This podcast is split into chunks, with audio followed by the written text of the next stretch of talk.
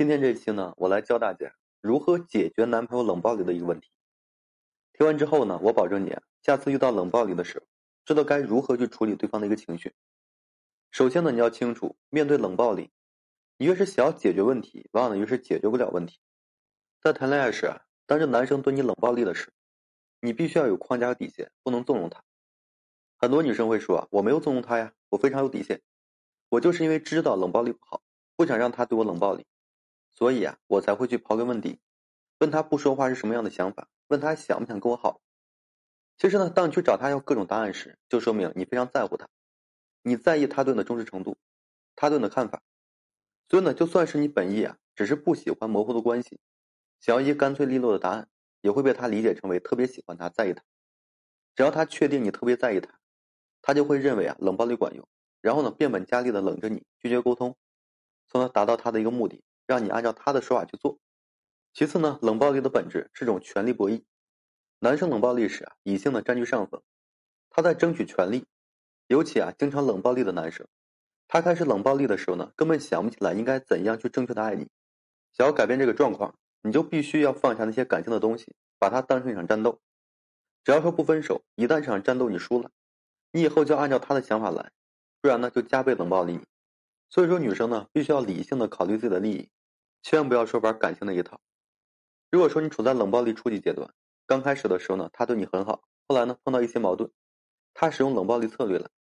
我建议你呢，先用一种积极的心态来揣度他，先拿出积极的态度，告诉他你被冷暴力的感受，提醒他这么做你很难过，这是在毁掉你们的关系。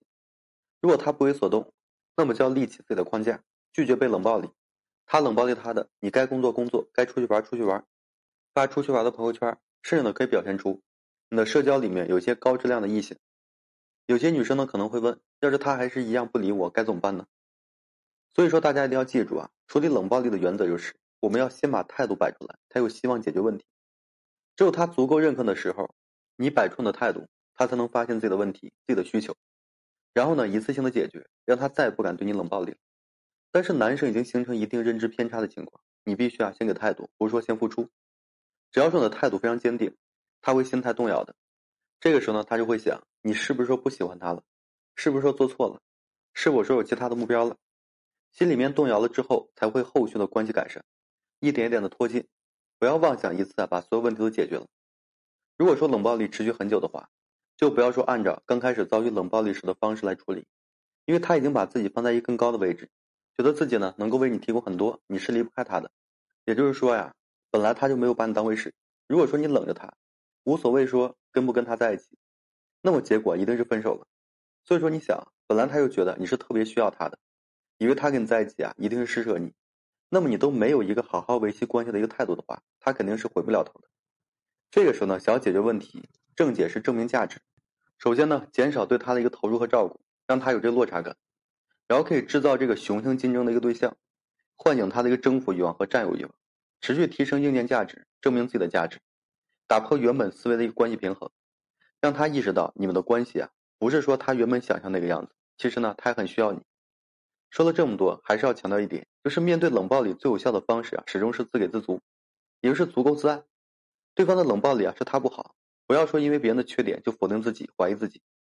面对冷暴力呢，让他意识到你能忍受他的冷暴力，你能包容他给的伤害。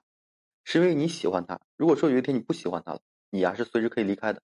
所以说呢，女孩子啊一定要自信。好了，今天这期啊就跟大家简单分享这些。如果说你现在正面临婚姻、情感挽回一些问题困惑，不知如何解决处理的话，就添加个人微信，在每期音频简介上面有问题我帮助各位去分析解答。